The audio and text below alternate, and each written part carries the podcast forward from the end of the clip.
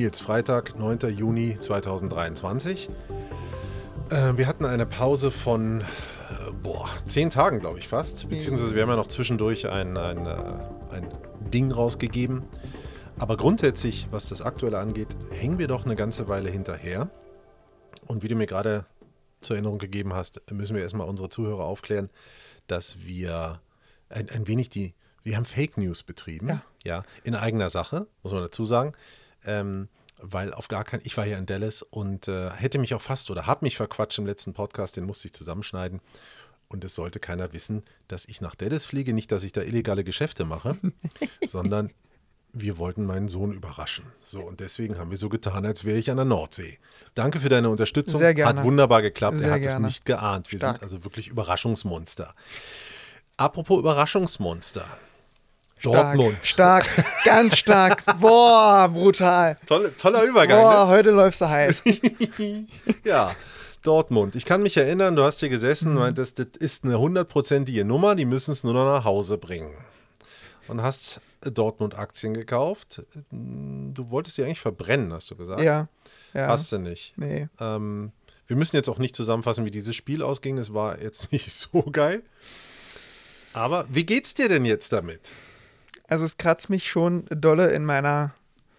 Also es kratzt mich nicht in meiner in Anführungsstrichen Weisheit von Aktien, aber es kratzt mich schon sehr, dass ähm, das so in die Hose gegangen ist. Also ich, wir haben dann, äh, ein Kumpel und ich haben dann äh, Aktien gekauft und ähm, ging natürlich in die Hose. Es ist äh, abgeraucht ähm, um 30 Prozent. Jetzt haben wir schon wieder 10 Prozent gut gemacht, aber ja, es tut schon weh. Aber ich lasse sie jetzt, ich lasse jetzt einfach. Ich denke mir jetzt, komm, nächstes Jahr, ist ja auch nochmal ein Jahr. Vielleicht schmeiße ich auch zwischenzeitlich raus, weil ich es nicht mehr sehen kann. Ich weiß es nicht. Aber ging in die Hose. Ging in die Hose. Meine Schuld an alle, die auf mich gehört haben. Ihr kriegt es trotzdem nicht von mir wieder. Aber Aber der Auftakt war ja eigentlich, ähm, oder andersrum, es sollte ein Auftakt sein für den Einstieg in den Aktien der, des Sports. ja. So. Ich habe ja auch gleich getwittert, nach dieser Misere des BVB habe ich gesagt, so, aber Manchester United wird's werden. Ja, und? Ja, mal gucken. Ach Ich, so. also geht ja jetzt los, die neue Saison, dann demnächst nach der Vorbereitung. Und da hoffe ich einfach mal, dass United den Aufwärtstrend fortsetzen kann. Ich muss eben da aber aufpassen, das muss ich der Fairness halber dazu sagen. Ich versuche so objektiv wie möglich zu sein. Ich glaube, dass ich das sehr, sehr gut kann, aber ich bin natürlich eingefleischter United-Fan. Aber mit der Entwicklung aus diesem Jahr könnte ich mir schon sehr gut vorstellen, dass sie in der kommenden Saison auch wieder um Titel mitspielen können. So. Ähm, das eine ist ja. Und, was man nicht Oh, vergessen darf, und Ja. was man nicht vergessen darf, äh, es steht ja eine Übernahme an. Entweder von Sir John Radcliffe, oder dem Ineos-Chef, oder von Scheich Yassin aus Katar. Mhm. Je nachdem, da bin ich auch mal gespannt, wie die da reagieren. Da freue ich mich drauf. Wie reagiert der, die Anlegerschaft auf eine Übernahme dieses Fußballvereins, entweder von einem eingefleischten Briten oder von einem Katari? Wird geil zu sehen. Weil man, glaube ich, da auch rausfinden kann, wie die Meinung ist dann. Oder wie das Denken ist über den oder den oder über das oder das. ich versuche es jetzt zu interpretieren. Das heißt, würde der, der Brite den Zuschlag bekommen und die Aktie geht nach oben, würde man sagen, das ist völlig irrational, das ist pures Fandenken. Und äh, wenn der Katari kommt, sagt man, gut, das ist jetzt Cash. Und deswegen, oder ist echtes Geld, oder ist viel Geld, oder ist viel mehr Geld als das britische. Und deswegen ist es gut. Also je nachdem kann man in die Seele der Anleger gucken, Ja. meinst du. Na, du hattest ja mal gesagt, die Sportaktien sind deswegen interessant, weil sie so simpel sind. Bei Dortmund ja auch. Sie haben verloren, also sind sie gefallen. Relativ einfach. Auf der anderen Seite frage ich mich jetzt gerade, was wäre denn, was wäre, wenn, weiß man nicht, aber was wäre denn passiert, deiner Einschätzung nach, wenn Dortmund jetzt gewonnen hätte? Dann wäre die Aktie gestiegen. Ja. Ja, wäre sie da heute immer noch? Nee, glaube ich nicht. Die wäre gleich wieder auf den, auf den Boden der Tatsachen zurückgedödelt, einfach weil ja nichts mehr los ist. Ja. Dann würde es, glaube ich, jetzt über die Transferphase im- immer wieder mal Bewegungen geben, aber sie hätte sich schon korrigiert. Aber ähm, deswegen war das so ein Wochenend-Trade eben, ne? Das wäre Montag, wäre das Ding aufgegangen oder ist das Ding ja aufgegangen. Du hättest sofort rausgehen müssen Mhm. und drauf geschissen, ob es dann noch weitergeht oder nicht. Äh, man hätte mit dem zufrieden sein müssen, was passiert ist. Das heißt, die Dortmund-Aktie ist jetzt Wäre. da, wo sie hingehört. Ja, also Okay. sie ist für mich, finde ich, auf einem normal einbewerteten Niveau. Na, dann hast du doch erstmal nichts Schlechtes gekauft. Nur zum hohen Preis. Eine Ich habe dich, bitte, ich habe dich gefragt, warum du nicht gleich äh, drei Tage vorher gekauft hättest. Ja. Kannst dich erinnern, das war Dienstag. ich und du kann hast gesagt, ich warte bis Freitag. Und ich habe gesagt, warum? Es macht doch gar keinen Sinn. Ich kann mich daran erinnern. Ich habe es aber bewusst auch ausgeblendet. Ich dachte, dass du mich damit nicht mehr ärgerst. Na gut, okay. gut. Ich lasse dich damit davon Ja, kommen. vielen Dank. Nee, war, war blöd. Also hat sich nicht gelohnt, hat sich eben ins Minus entwickelt, aber wir lassen mal jetzt die Saison laufen. Vielleicht war das auch der Auftakt einer, einer Analyse, die wir irgendwann mal in einem Paper verfassen. Oh, Wie verhält sich eine, eine Fußballaktie am Beispiel BVB über eine Saison? Möchtest du nochmal studieren, heißt das? Was? Okay. Ich habe ja Sportmanagement schon durch. Keine Ahnung. äh, Sportwirtschaft. Ja, du Vielleicht bist, du bist ja hier der, der Studienexperte. Ähm, ja, fällt mir aber tatsächlich kein Studiengang zu ein, aber wir finden das schon. Okay. Fi- Financial Management. Ähm, die andere Sache, die wir auch schon ein paar Mal beulgt haben, ist äh, die Hertha-Anleihe. Erklär mir mal was. Also es, es schwebt ja wieder, ne? Also ich habe jetzt gehört, Hertha ist, glaube ich, im Herbst müssen sie, sind die Anleihen fällig? Irgendwas habe ich gelesen. Die jetzigen? Ja. Ja. ja. Sind Im Herbst. Kein Mensch weiß. Also, ich kann wieder Aufklärung bringen. Warte, Ich, bevor ich möchte meine Frage fertigstellen. Ja, Entschuldigung. Weil das gehört mit zur Aufklärung. Wenn ich jetzt noch einsteigen möchte in den Markt der Hertha-Anleihen, Hm. wo, wo kaufe ich die? mh, entweder bei, bei Hertha BSC direkt über einen, über, einen, ähm, über einen Broker, den sie anbieten, oder eben man geht auf, bei mir ist es beispielsweise Zero, heißt die, also ist keine bezahlte Werbung. Ähm, Zero heißt die App, die ist von, oder der Broker, die ist von Finanzen.net und läuft über eine deutsche Bank. Also nicht die Deutsche Bank, aber über eine deutsche Bank. Ähm, und da kann man die beispielsweise kaufen. Also über ganz normale Broker, wo die eben gelistet und angeboten werden. Mhm, okay. Mein, Haupt, mein Hauptbroker beispielsweise macht das ja nicht. Die haben auch allgemein keinen Anleihehandel. Weil Anleihe und Aktienhandel ist ja wieder ein Riesen, ist ja wieder was anderes. Ja, Aber das würde jetzt den zeitlichen Rahmen springen, um das zu erklären. kein Problem. Es reicht mir erstmal. Jetzt bin ich, weil ich mich wirklich, da ich ja die- diese Deals nicht mache, hatte ich mich gefragt, okay, wie rein, wie bekomme ich jetzt rein faktisch eine Hertha-Anleihe? Also wer eine unbezahlte Empfehlung haben möchte, Zero. Der Broker wie null. Mhm. Ja. Okay. Ähm, aber ich kann Aufklärung bringen. Ich Ja. war nämlich in diesem Investors Call drinne von Hertha BSC. Ah, Es war A, was ein offener, das hätte jeder machen können, aber natürlich äh, habe ich schon mit dem Gedanken gespielt, mal zu gucken, ob man das machen kann oder nicht. Ich kann es vorwegnehmen, ich mache es nicht. aus zwei Gründen. Aus zwei Gründen. A, glaube ich, dass ich mein Geld nie wiedersehe. Zweitens gönne ich es dem Verein nicht. oh, Ähm, weil die miserable Arbeit muss einfach für mich zur Strafe dann auch kommen. Aber das ist ein sportliches Thema. Wirtschaftlich gesehen, glaube ich, einfach sehe ich das Geld nicht wieder.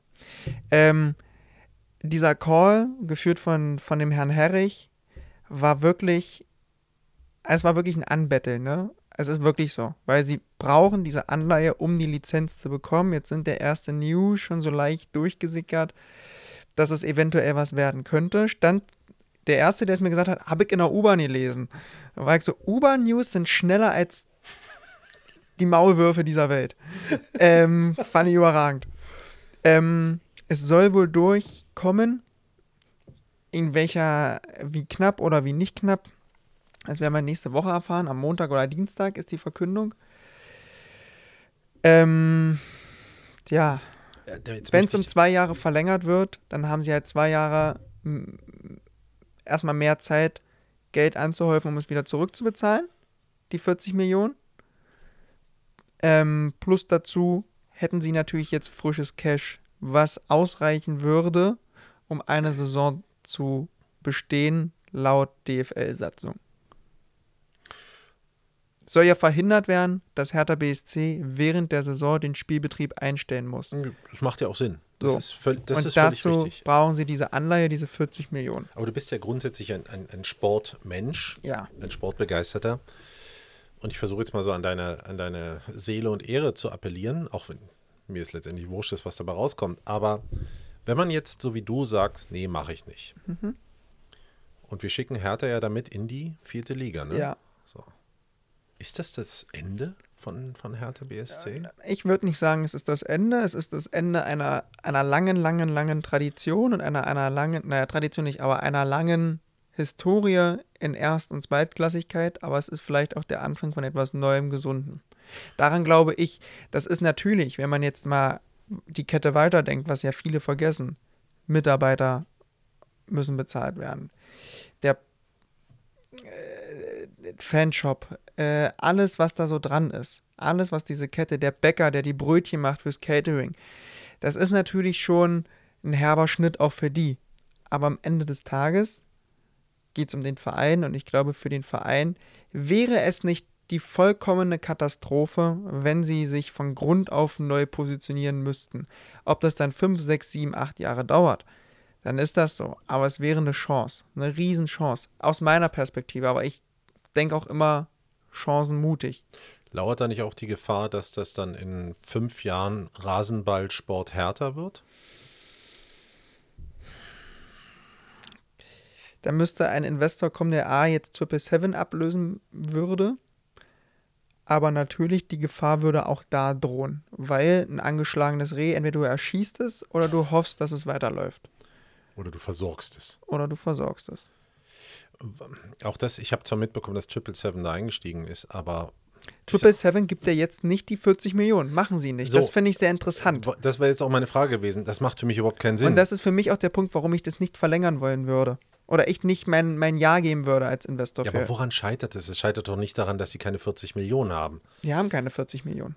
Also du, du ach, du meinst Triple Seven? Triple Seven, ja, genau. Naja, die wollen Hertha BSC natürlich nur in ihrem, Ne- also nur in Anführungsstrichen in ihrem Netzwerk haben. In dem Sevilla drin ist, in dem Melbourne drin ist, in dem ähm, Vasco, da, Vasco da Gama drin ist, ähm, aus Brasilien. Denen geht es nur um das Netzwerk. Das ist aber ein teures Netzwerk. Wie Äh, viel haben die jetzt reingesteckt? Oh, jetzt hast du mich erwischt. Ich glaube auch 100, 100 vielleicht, 100 Millionen. Ich weiß es jetzt nicht. Ich kann es dir nicht Ja, sagen. was willst du? Willst du nicht 100 Millionen für, einen- für einen Viertligisten dann Doch. letztendlich ausgegeben Klar, haben? weil das ist ja nett, es füttert ja trotzdem das Netzwerk. Das Netzwerk lebt von den Spielern, die da drinnen eben rumher getradet werden können, gehandelt, transferiert werden können. Da ist es völlig egal, ob erste, zweite, dritte. Sie sagen, sie wollen Traditionsvereine in diesem Netzwerk haben. Das ist Hertha ja weiterhin. Ob die jetzt dort oder dort spielen, ist ja egal. Hertha macht ja oder hat ja auch in Vergangenheit eine gute Jugendarbeit geleistet. Auf die Spieler kannst du natürlich auch zurückgreifen, ähm, wenn du dritt- oder viertklassig bist.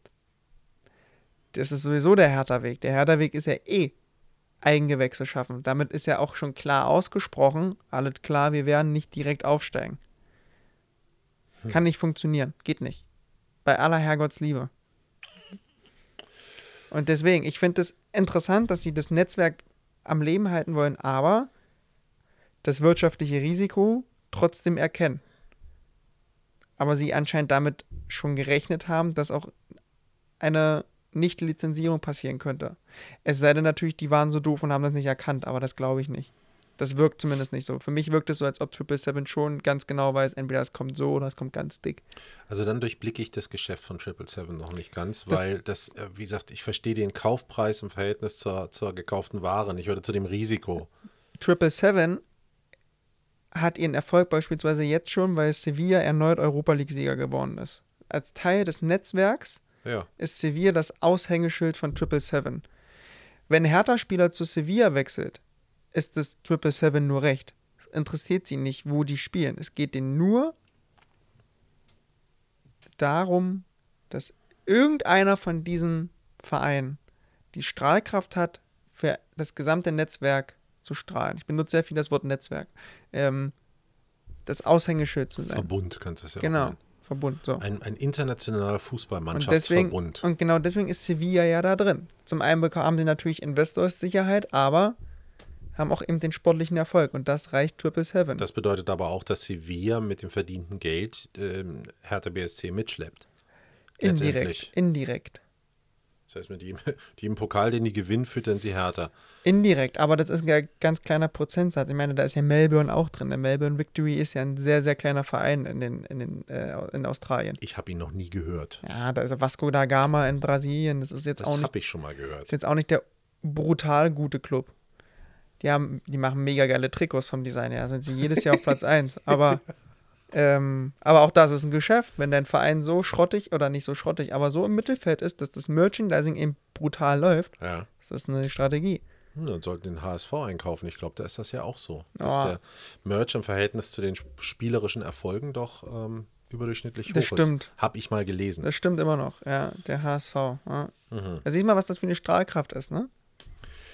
Ja, okay, gut. Ich glaube, ich habe das, äh, jetzt habe ich Triple Seven so langsam begriffen. Ich hätte ja mal nachlesen können, aber hatte ich jetzt äh, bis jetzt noch keinen Bock Geht drauf. ihnen nur um das Netzwerk. Und Aha. wenn da ein oder zwei bei rauskommen, die eben repräsentabel sind, optimal. Interessant, was so eine verkorkste Dortmund-Aktie alles zutage bringt bei Ja. uns. Ja. Hm, super. Nächstes Thema. Ähm, habe ich heute früh gelesen. Wir haben ja hier Inflation jetzt ein halbes Jahr durchgekaut. Mhm. Hast du mitbekommen, dass in China eine Deflation herrscht? Nee, habe ich wirklich nicht mehr bekommen. Das habe ich heute früh in der ARD gehört und äh, dass das das große Problem ist, ähm, dass in China jetzt eine Deflation aufkommt. Okay. Die Preise purzeln immer weiter und die Folge ist, keiner kauft mehr, weil man immer denkt, morgen wird es billiger. Mhm.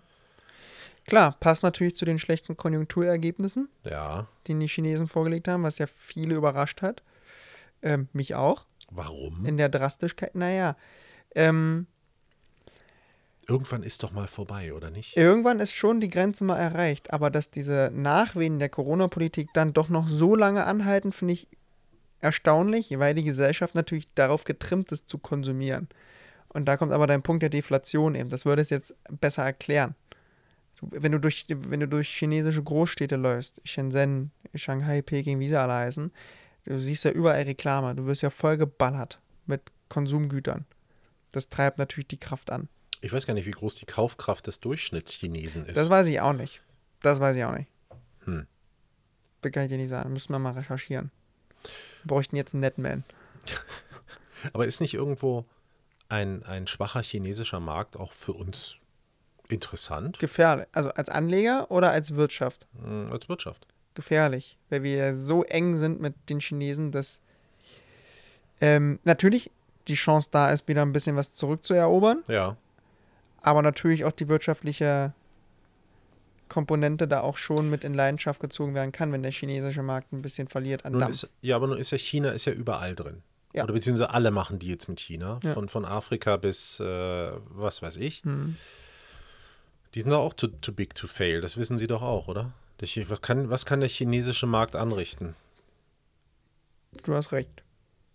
Also letztendlich, das ist doch so eine Nummer, Mhm. ist, also praktisch, das geht ja über das Verständnis, was wir von der EU zum Beispiel haben, Naja. hinaus, sondern wir sitzen in so einem großen chinesischen Boot, dass sowieso jeder anfängt, die, die Löcher zu stopfen, egal wie. Ja, ja, aber die, Ch- ja, okay.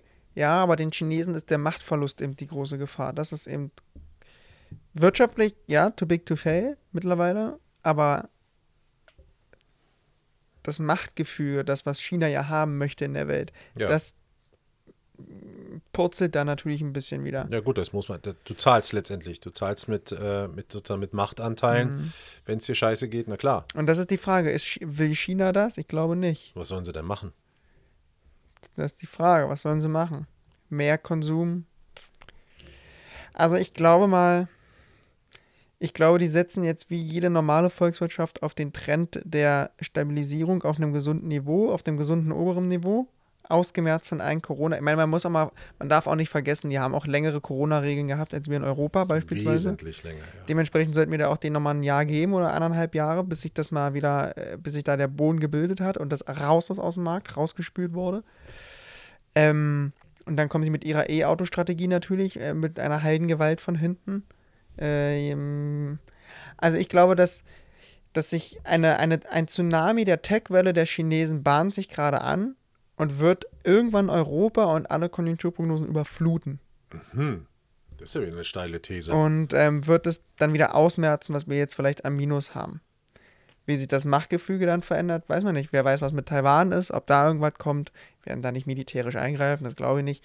Aber wie sich das entwickelt, wie sich der afrikanische Markt weiterentwickelt, durch den Schienenbau der Chinesen, das sind natürlich alles Rohstoffe, die sie da äh, abbauen lassen. Hm. Hm. Ähm, Da kommt auf jeden Fall was. Da kommt eine Riesenwacht Macht von hinten. Aber wann und wie groß? Vielleicht in den nächsten zwei Jahren gibt es bestimmt mal den richtig, den ersten richtig dicken Klopper wieder. Wo dann auch die USA vielleicht mal zusammenzucken. Weil der Schuldenberg weiter wächst. das tut er ja. Ich weiß gar nicht, bei wie viel. Was war Jetzt sind wir, glaube ich, bei 33.000 Milliarden. Ja. Ja, und sie haben zwei Jahre verlängert. Klar, ich, ich habe jetzt auch nicht verfolgt bei den ganzen Deals, die sie da machen, ob irgendjemand eigentlich mal vorgesehen hat, diesen Berg abzubauen in Hm. irgendeiner Form. Ich, äh, Ah, Ja, nicht ein Satz dazu gehört. Finde ich ja so geil. Währenddessen unser Finanzchef äh, Lindner fest daran hält, ja. die hauen ja alles unfassbar. Und das wird ihnen auf die Füße fallen. Und ich glaube, darauf spekuliert China. Ich glaube, deswegen juckt die das schon, diesen Einbruch von 10% in, in Im- und Export, aber die sehen das Problem da drüben schon im Westen. Ich meine, gestiegen sind die, ist der Handel mit Russland um 30 Prozent. Das darf man nicht vergessen. Das wird die natürlich auch freuen. Das kompensiert es. Von den Chinesen. Hm. Ja gut, aber wie lange ist äh, Russland auch noch zahlungsfähig? Gut, die können tauschen. Das, sagt, das sagen die Medien schon seit einem Jahr.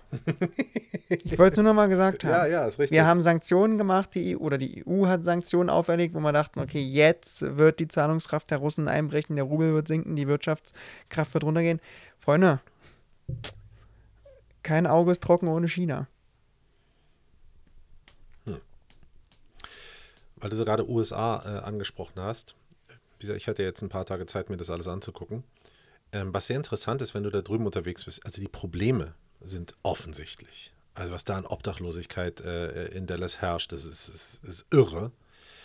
Ähm, gleichzeitig hast du aber so eine unglaubliche weiter so Mentalität. Also äh, eigentlich hab, hatte ich das Gefühl in den paar Tagen, wo ich da war, der Durchschnittstexaner sagt einfach, ah, I don't care.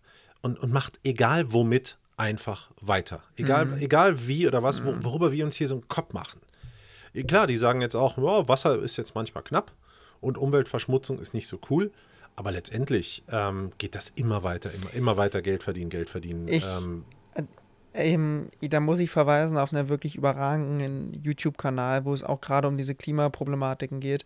Äh, kurz gesagt ähm, heißt der, da ging es letztens in einem Video darum, ist denn das Klima überhaupt zu retten? Und da kam auch dieser Punkt, wir sind ja ein Prozent, ist ja Deutschland schuld der weltweiten Klimaverschmutzung. Ja. Ein Prozent.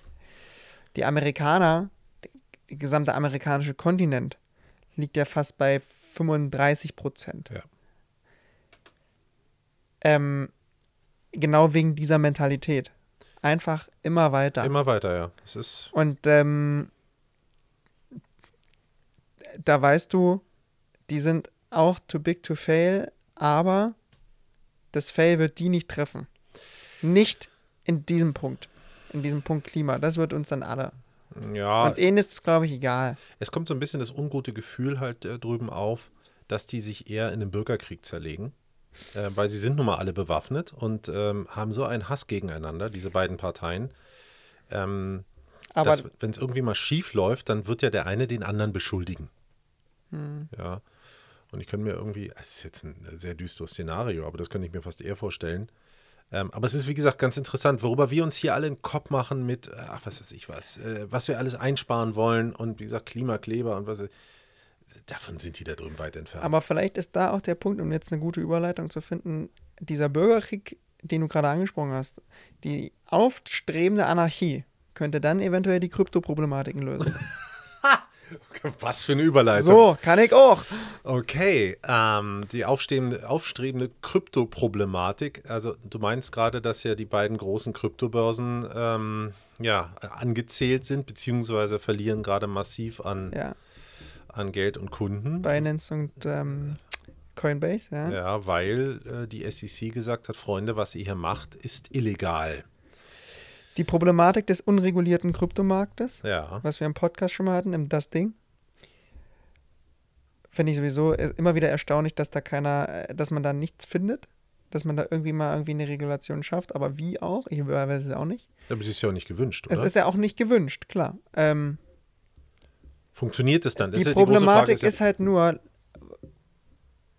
wenn etwas unreguliert ist, warum gebe ich denen dann die Zulassung für einen globalen Markt? Das ist so, wo ich, wo ich mir jetzt so in den letzten Tagen den Kopf gemacht habe. Vielleicht denke ich da auch falsch. Haben sie denn die Zulassung oder Naja, haben sie so- einfach nicht gefragt?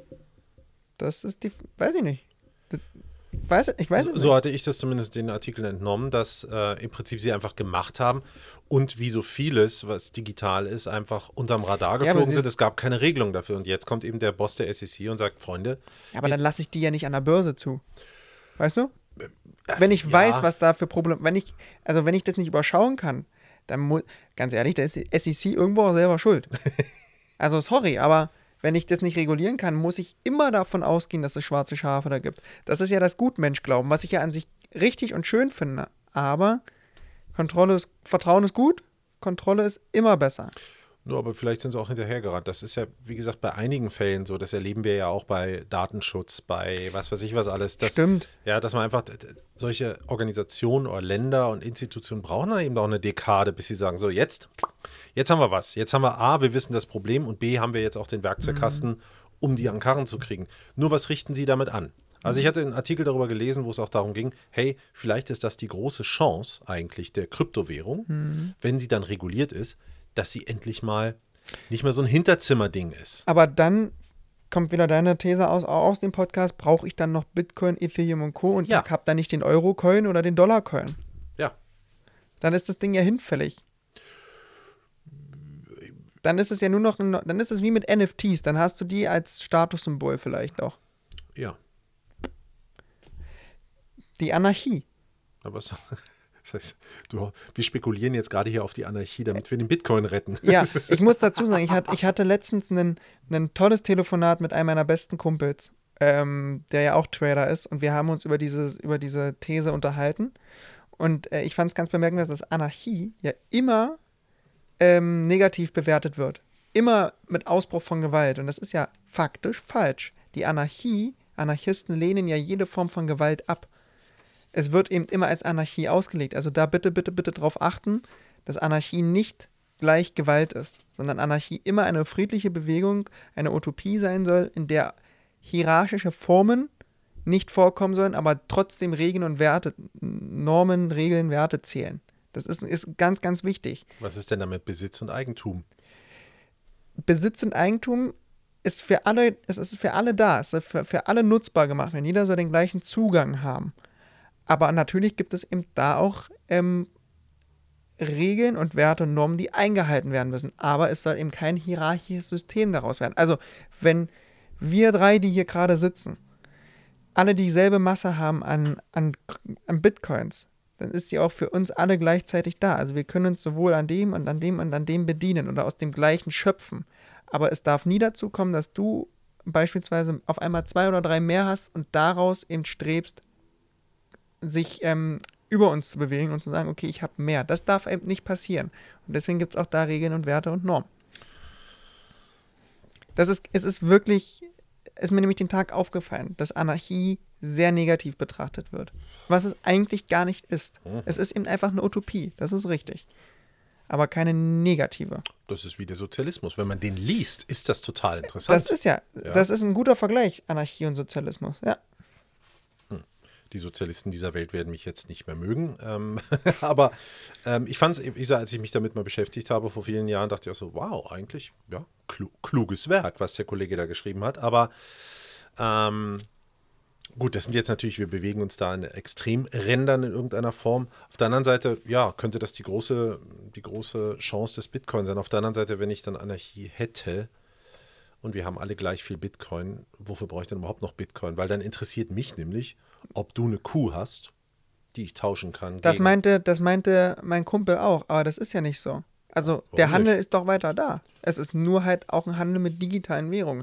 Man darf nicht abrutschen, dass wir auf einmal so sind, dass wir nur noch mit Rohstoffen und Viehzeug handeln. Wir haben ja eine Währung. Ich, ver- ich verlasse jetzt das Terrain, Ja. äh, wo ich sage, ähm, ich fühle mich noch wohl, weil ich habe zwar jetzt einen Kopf voll Fragen, aber ich denke, die werden wir hier so nicht klären können. Wird und, ein Ding. Und mein, oh, boah. und meine Volkswirtschaftskurse sind einfach zu lange her, als dass ich da nochmal einsteigen könnte. Ähm, heute ist Freitag, Wochenende steht vor der Tür. Ich will von dir noch eine Prognose haben. Die Märkte bewegen sich seitwärts, habe ich schon gelesen. Das, äh, und, und sie bewegen sich wenig in der, in der vergangenen Woche.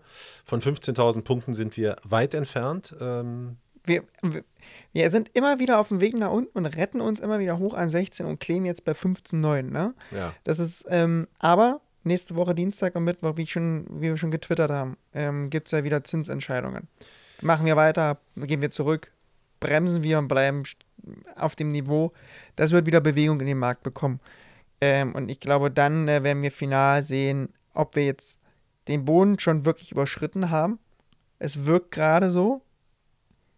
Ich traue dem Frieden trotzdem nicht, weil, da mir die, weil mir die Volatilität dann einfach nach unten zu stark ist, trotzdem noch, auch wenn es bei, bei, bei 15,7, 15,6 in der Spitze nach unten ähm, stehen geblieben ist. Irgendwas zwischen, boah, wie wird die Zinsentscheidung? Also, ich glaube, die EZB wird nicht, die EZB wird erhöhen und die FED, glaube ich, wird nicht erhöhen. erhöhen ja. hm. Ich glaube, so laufen die Wetten ab. Und dann ähm, weiß ich nicht, wie die allgemeinen Märkte reagieren. Ich glaube dann schon, es ist ein positives Signal, gerade von der FED. Aber dann wird das Forex-Trading, also das äh, Währung, die, der Währungshandel wird dann natürlich interessant, weil dann ist es natürlich feuerfrei und reiner. Also gerade was, was, was den Dollar im Vergleich zum, zum Euro angeht, dann gehe ich da rein. Wahrscheinlich. Ich werde dich am Dienstag fragen. Ja. Schönes Wochenende. Ob ich schon reingehe am Dienstag? Ja, wie auch immer. Ist erst abends dann die Dings. Na dann, äh, mhm.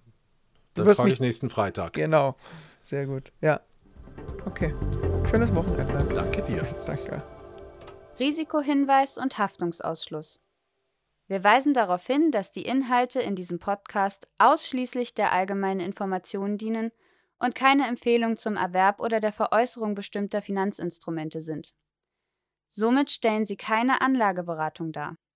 Wir können nicht einschätzen, inwiefern die im Podcast gemachten Empfehlungen ihren Anlagezielen, der Risikobereitschaft und der Verlusttragfähigkeit entsprechen. Wer somit auf Basis dieses Podcasts etwaige Anlageentscheidungen trifft, trifft diese auf eigene Verantwortung und Gefahr.